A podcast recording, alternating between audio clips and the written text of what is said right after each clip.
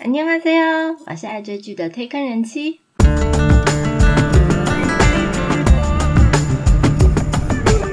欢迎大家来听我说句话，跟着我一起掉入无止境的追剧人生吧。Hello，我是推坑人妻，今天要来介绍才刚下档三四天，还在修腾腾的惊悚悬疑韩剧《Voice》第四季。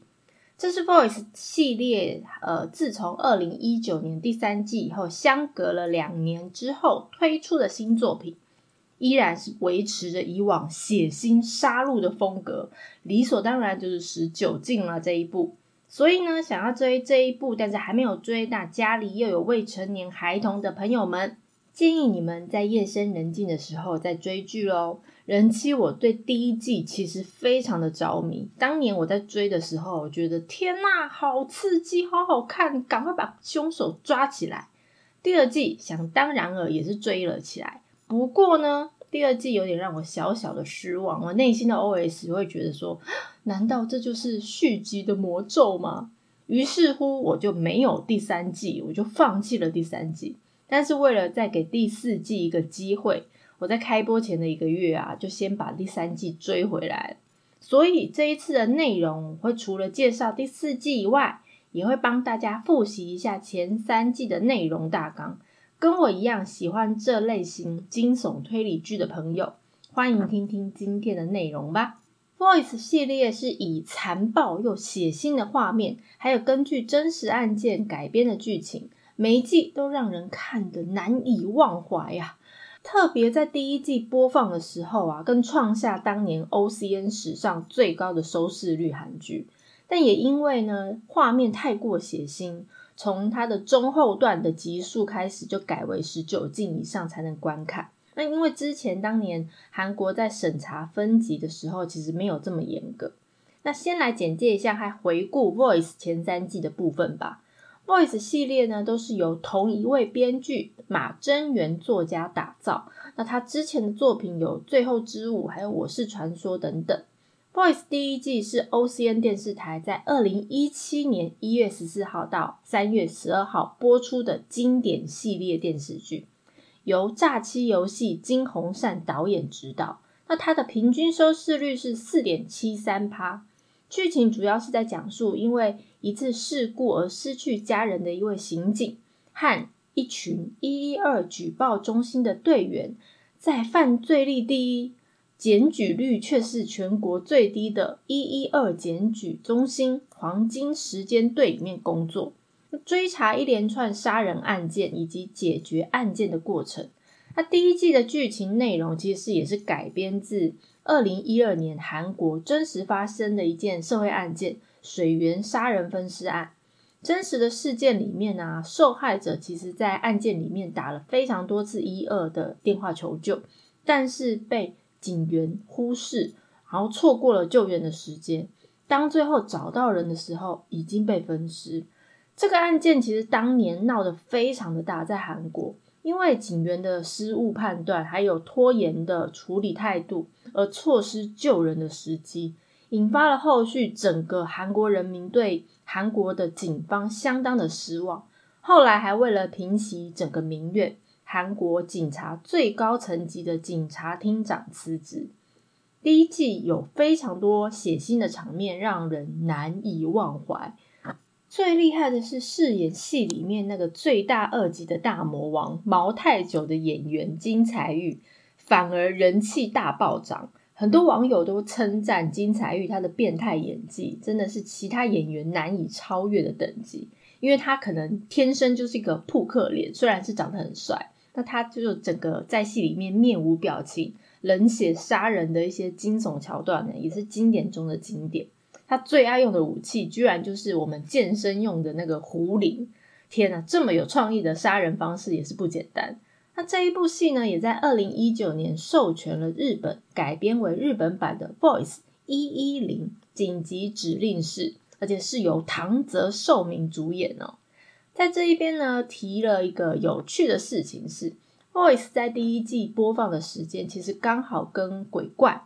同一个时段，那稍稍晚一点的档期，所以他第三季啊，居然是为了要避开鬼怪的大结局，于是呢延后了一个小时播放，非常妙吧？好像的是那一集啊，整是整部戏最高收视率的一集，有五点六九趴。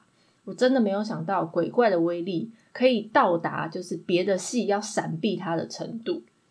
第二季跟第三季呢，算是同一个犯罪集团的系列剧情，那都是在讲述网络犯罪。那第二季呢，是 OCN 电视台在二零一八年八月十一号到九月十六号播出的，由失踪的黑色 M 李胜英导演执导，平均的收视率是在四点九三趴。那这一季的第十二集啊，还以七点零八趴的收视率，也是目前 OCN 最高收视的第二名哦。第二季的剧情时间点是在第一季结束后的一段时间。由于一二举报中心黄金时间队，我们的 Golden Titan，它的表现非常的杰出，所以受到警察厅的认可。那因此需要扩编它的人手，同时也希望一一二举报中心，我们的 Golden Titan 呢，能够在新的都市里面示范发挥阻止犯罪的效果。第三季是 OCN 在二零一九年五月十一号到六月三十号播出，由隧道爱上变身情人的南基勋导演执导，平均的收视是在四点二五趴。那刚刚有提到啊，第二季和第三季基本上它是同一个系列的犯罪内容，虽然它还是分别两个凶手，但是他们基本上呢就是同一个集团，那所谓了一个同一个信念去杀人犯罪。应该也是因为这个缘故，所以两季的上档时间没有差太久，大概才半年多一点的时间。而第三季的剧情呢，也是紧接着第二季的时间点，持续针对犯罪组织追查他幕后的黑手，他发现更多、更深、更黑暗、更残酷的犯罪真相。Voice 的系列啊，最触目惊心的应该就是他的变态杀人魔，每一季都有一个这样的角色。饰演冷血残忍的杀人魔，重点是 Voice 他们官方一向都不是呃会隐瞒凶手是谁演的一部剧，不会像其他的悬疑推理剧啊，都会把所有的演员都会怀疑一遍，结果最后大反转的。就连他们可能开播前的新闻稿都会先告诉你是谁会饰演这一次的大魔王。但精彩的就是我们已经知道凶手是谁，而且他在哪里。但是，就只有我们的 Golden Titan 的人都不知道，超级妙的。第一季由金财玉饰演的毛太久，第二季由全律饰演的方继秀，和第三季由朴炳恩饰演的金木正信。这种变态帅的反派角色啊，其实更让人毛骨悚然，而且他们的演技真的是可圈可点。第一季和二三季其实没有太大的关联，所以第一季和二三季就分开看。但刚刚有提到二三季的关联性非常的大，所以我建议还没有追的朋友想要追，那我觉得第二季和第三季一定要一口气看完，这样子才会比较了解一下它整个犯罪案件的缘由，也比较容易把整个剧情串起来。但其实第三季的结尾啊，我感觉就是这个跨国犯罪集团并没有彻底被歼灭，而且我本来以为第四季应该会延续这个故事，这个犯罪集团继续下去，抓到他真正顶端的那个始作俑者。但想不到第四季感觉就很像是外传，就像我们看《师战朝鲜》哦，《雅信传》就是一个前传的感觉。但偏偏呢，看完最后一集啊，我发现。第四季也有一点关联呢，哇！我不得不说，这个编剧真的蛮厉害。马真源编剧呢，我觉得他这一生就好好写 Voice 系列就应该就够了。第四季这一次是由韩国 OCN 制作，由 TVN 播放哦，在二零二一年六月十八号起播出的金土连续剧，由朱密长伟大的秀的申永辉导演执导。平均收视在三点六三趴。第四季的副标题是“审判的时间”，一样就是以不能错过的声音为主轴。那一一二举报中心的 Golden Titan 呢，就是饰演就是三分钟出动，五分钟抵达，十分钟逮捕的原则，在第一线去阻止犯罪。原本其实第四季的企划啊，是写说在济州岛为背景。像你在维基百科查，或者是之前的释出的新闻稿也是这样写。但应该就是呃，会担心济州岛这个观光胜地，然后被影射说有这种杀人魔的疑虑啊，所以呢，后来他们就是改为一个假想岛屿，叫飞莫岛。剧情的时间点其实也是接续在第三季结束之后，我们的 Golden Time Team 呢抵达这个神秘的岛屿飞莫岛，发现呢位于村庄里面呢。有一个会操控一些少年们去残忍杀害他全家的一个组织——杂耍人 （Circus Man），或者叫马戏团人也可以。正邪双方就展开了激烈的比脑斗争的故事。那这一季总共十四集，《Voice》第四季呢，一样也是以惊心动魄的追凶模式啊，残暴更升级的血腥画面，所以一样这一季都是十九季。按照惯例，还是简单介绍一下主要的演员。首先，这部剧最重要而且最不可以改变、绝对死不了也不能死。我们一一二举报中心的主任女主角李荷娜。李荷娜的父亲叫李大宪，其实他是一个知名的作家，那同时也是一个团体的歌手兼吉他手。那当然就受到家庭背景的影响。原来李和娜她从小就怀有歌手梦。而且她本身很擅长弹吉他演唱。之前她为了当歌手准备了三四年，但是可能因为某一些原因啊，公司就解散，所以她的歌手梦碎。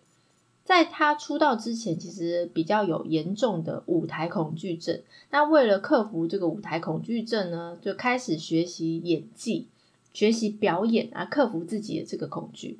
那也在学校呢上了一些音乐剧相关的课程。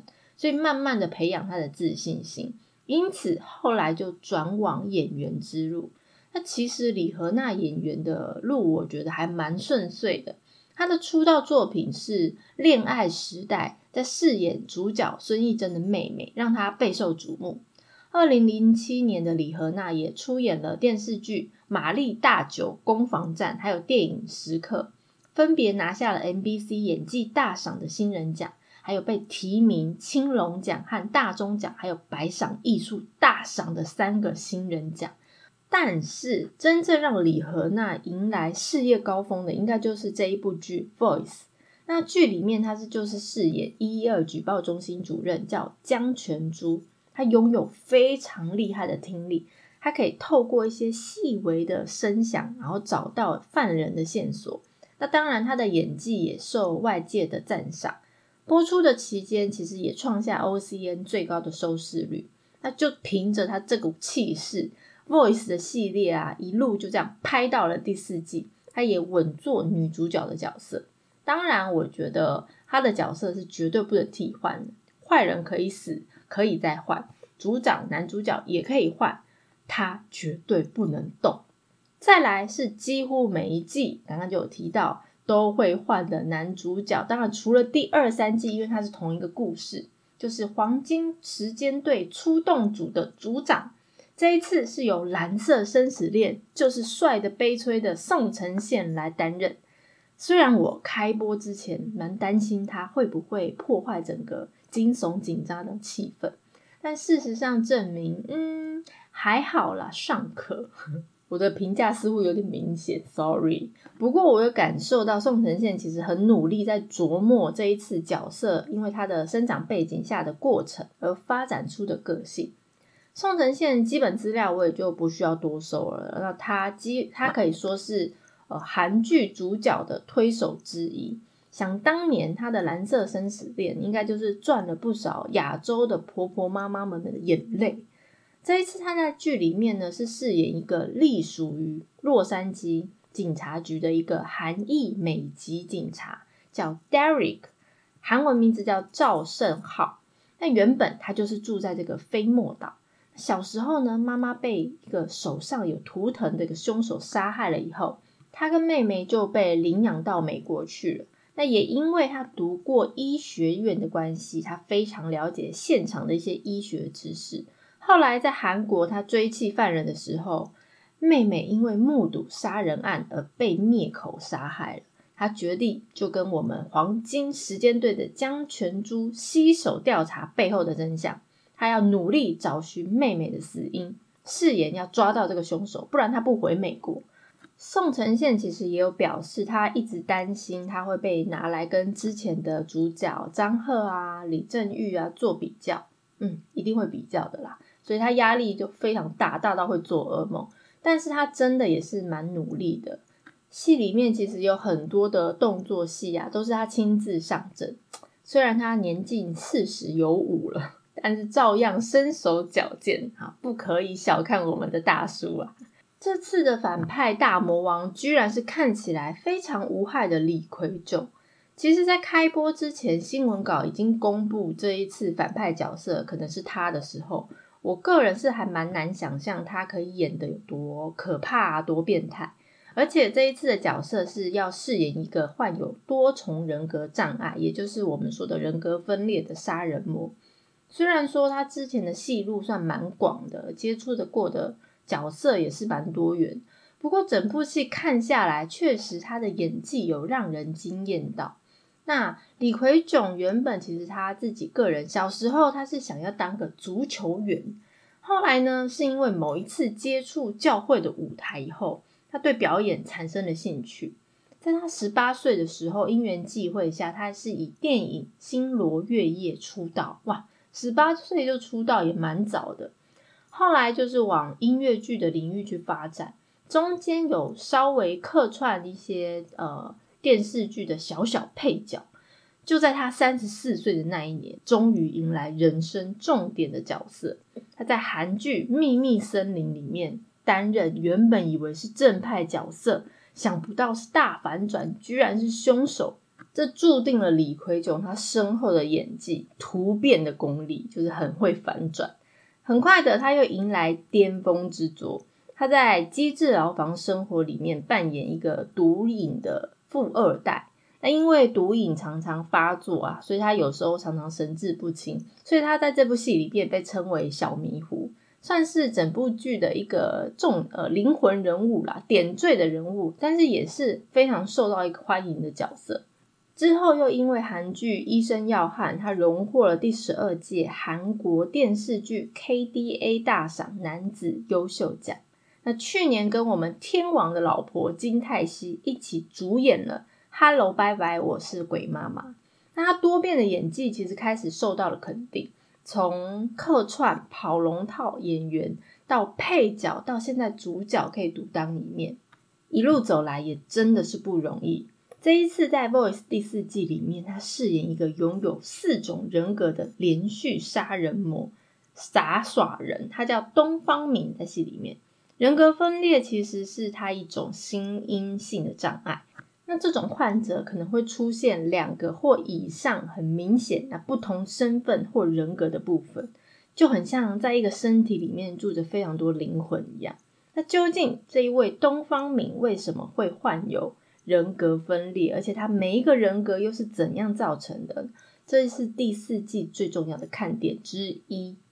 这一次一一二举报中心 Golden Titan 呢，还是以前前三季的部分原班人马出演。那当然就是以我们李荷娜也饰演的江泉珠主任为首，他带领组长还有队员们一起出动。而在第一季里面，由白承炫饰演那位被毛太久折磨的半死，在最后一集那一次的沈大子，他再一次回归了。那因为前两季其实是因为他本人要服兵役的关系，所以缺席了。除此之外呢，偶像男团 Winner 的江生润，他饰演负责网络资讯，就是骇客的一个新队员。快速的回顾了前三季的故事大纲和演员介绍以后，总算轮到第四季的剧情了。这一次剧情介绍没有雷，那反正官方也很早就公布大魔王是谁。既然知道凶手是谁，那究竟这一部戏要看什么呢？除了看演员的演技以外，还有每一个案件侦查破案的过程。最重要的就是看看有哪一些反转，还有彩蛋。一一二举报中心的灵魂人物江全珠，他之前长期梦到自己长得一模一样的人，拥有共同命运的嫌犯相遇了。那嫌犯也很清楚这个 Golden Team 里面的所有成员经过的一些事件。那经过调查了以后呢，发现一个叫杂耍人 Circus Man，透过这种 email 的形式，他告诉江全珠说：“我什么时候要杀人，就是做一个杀人的预告。那每隔三个月呢的二十五号都会犯案。”犯案的最后，他还会用圣诞树上那个发亮的灯啊，缠在被害者的身上，留下他的标志。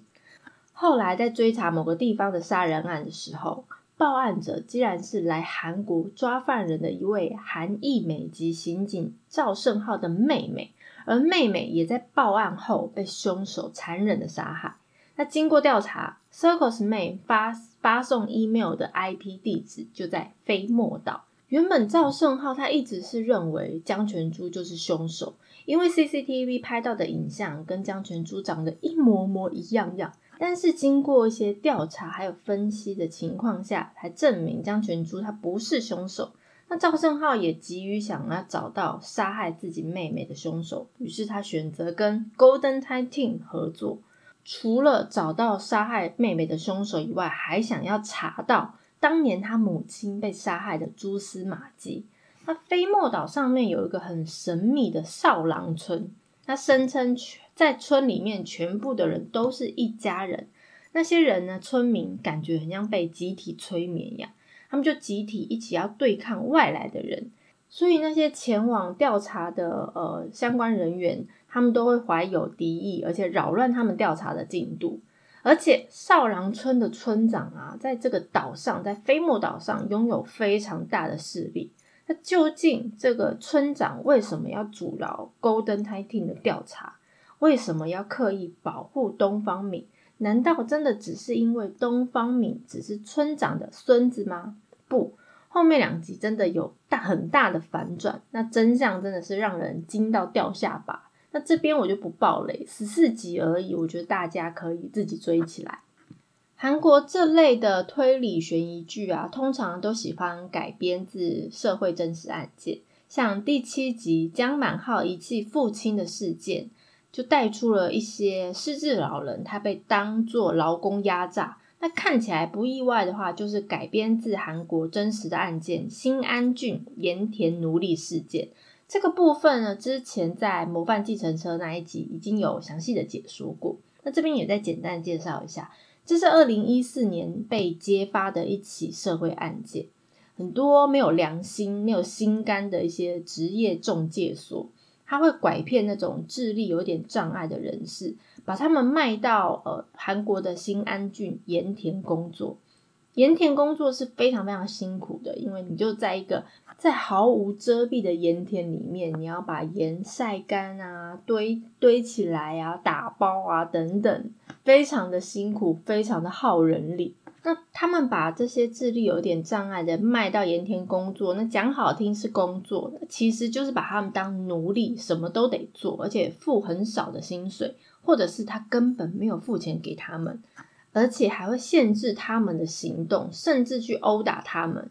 由于呢，新安郡呢是很多岛屿组成的一个村庄部落，这些智力有点障碍的人呢，如果想要逃跑，就必须要搭船才能离开。那这种外面的岛呢，那船的班次也非常的少，加上岛上的居民都似乎都认为盐田的主人其实是在帮岛上赚钱。所以呢，给他们工作啊，让这些智力有点障碍的人吃饭，是在帮他们。所以岛上的居民也帮着这个盐田的主人，因此这种状况在当地就变成了一个习惯。居民看到那些要逃跑的人呢，还会通知盐田的主人，所以呢，他们就被抓回来殴打。这个事件后来也被很多电影还有韩剧拿来当素材。另外，整部剧其实围绕着儿童虐待还有家庭暴力的部分。虽然他们没有特定说是哪一个案件改编，但是由于近年来韩国的儿虐还有家暴比例啊飙升，相对的，在这种环境上成长的人心理也会有所影响，导致自己从被害人变成了加害人。那从剧里面一开始啊，Circus Man 利用网络的游戏，引诱一些感受不到家庭温暖而想寻求其他人慰藉的一些青少年。他先是以网络的游戏里面用一些暴力的行为来增加这些青少年自己的信心。那为了就是获得游戏里面更高等级的一个奖赏，那进而他要在现实里面做出相同残暴的行为。这其实有一点点像二零一三年当时很流行的一个蓝鲸游戏。这个游戏在欧美比较盛行。那它是利用社群还有游戏，透过洗脑的方式，它去煽动鼓励参与的人，在五十天内要完成各种自残的行为的任务。那这个所谓的游戏呢，在二零一三年出现是在俄罗斯那边。主要就是锁定那些年少无知的青少年族群。那青少年他们透过一些网络社群，像 Facebook、IG、Twitter 这些等等，那邀请其他人啊参与一个五十天、五十个任务的挑战。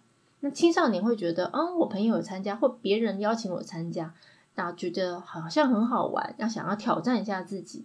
那为什么叫蓝鲸游戏呢？那以蓝鲸为意象的原因。推测呢，是因为蓝鲸如果它搁浅的话，它就会出现一些自残的行为。在二零一六年十一月，一位二十一岁的布德金他被捕了，他自己自称是蓝鲸游戏的创始人。他之前就读过心理学系，那因故他被学校开除学籍以后，他就开始研究人性的弱点。然后邀请一些人加入游戏，开始做这种自残的行为。警方侦讯呢，就问他：“你为什么要创立这种诽谤的游戏？”那布德金就称说，他发起这个游戏的动机是在教唆自杀，来清洗这个社会，把那些他认为一些没有存在价值的人从这个社会中清除。天哪，也太变态，无聊。有资料显示呢，俄罗斯有二十多万的人参与到这个蓝鲸游戏里面。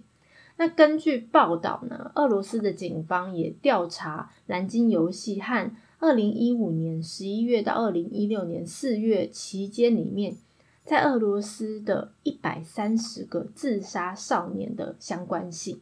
警方是发现这一百三十个青少年，他们是同一个网际，就是类似同一个社群的成员，但是目前还是不确定，也没有办法断定那些自杀的青少年跟这一款游戏有绝对的联系。毕竟，因为他们已经离开了。那亚洲没有吗？台湾没有吗？错，大家应该都知道，网络是无国际的、无边界的。去年其实台湾就有国中的家长反映。学生间有流疑似流传这种鼓励自残自杀的蓝鲸游戏，也引起社会的一些关注。那当然，那时候的新闻报道并没有大肆的宣扬，所以呢，大家还是要关心一下身边的青少年们。不可错过的声音 Voice 第四季呢，它的最后其实也留下非常多的悬念，对我来说应该就是彩蛋。这边整理了一下，我个人认为第五季的伏笔预测。一一二举报中心，我们的 Golden Time Team 呢，经历过四季的成员变动，目前为止，它固定的成员就是中心主任江全珠，还有两位出动组的组员朴重基和巨光珠，还有一位原本是在中心接听电话，但是想要转任到出动队的队员朴恩秀。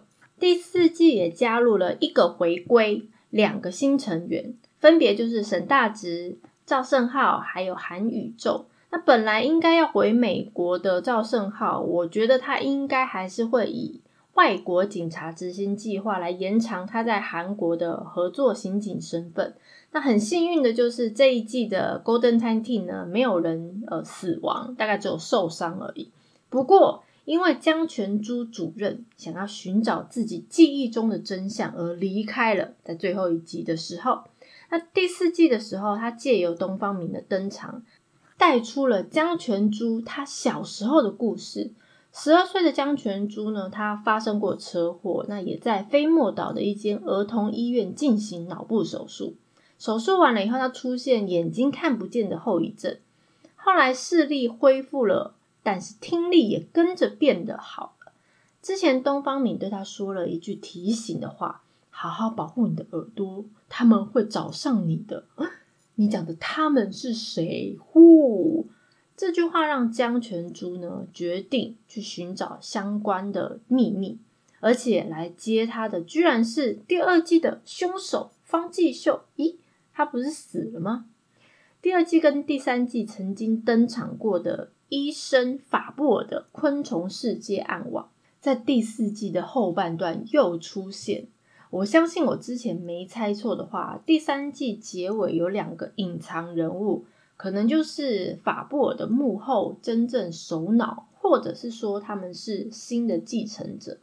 那最后一个特别的角色呢，就是呃这间儿童疗养院的负责人，一个外国医生，她是一位五十多岁的美籍韩裔女性。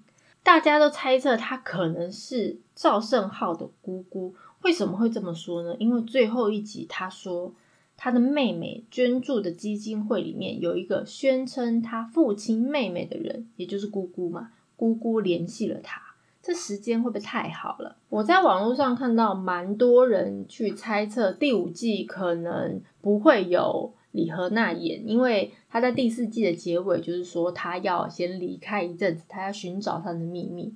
但 Golden Time Team 不能没有一个主导人，所以第五季会不会就是赵胜浩？他留在韩国继续去带领我们的 Golden Team 呢。目前虽然 Voice 第五季还没有任何开拍的消息，官方也没有说呃会是怎么进行，那让我们一起去敲碗之后可能会有的第五季吧。如果大家对于介绍的内容有什么想法，或想要了解哪部韩剧，都欢迎大家来告诉我哦。今天的片尾曲是一听就有感觉，杀人魔要来，是《Voice》第四季 OST 第一集里面由 Glass 演唱的《Coming to You》。我是推更人妻，一起掉入无止境的追剧人生吧，拜拜。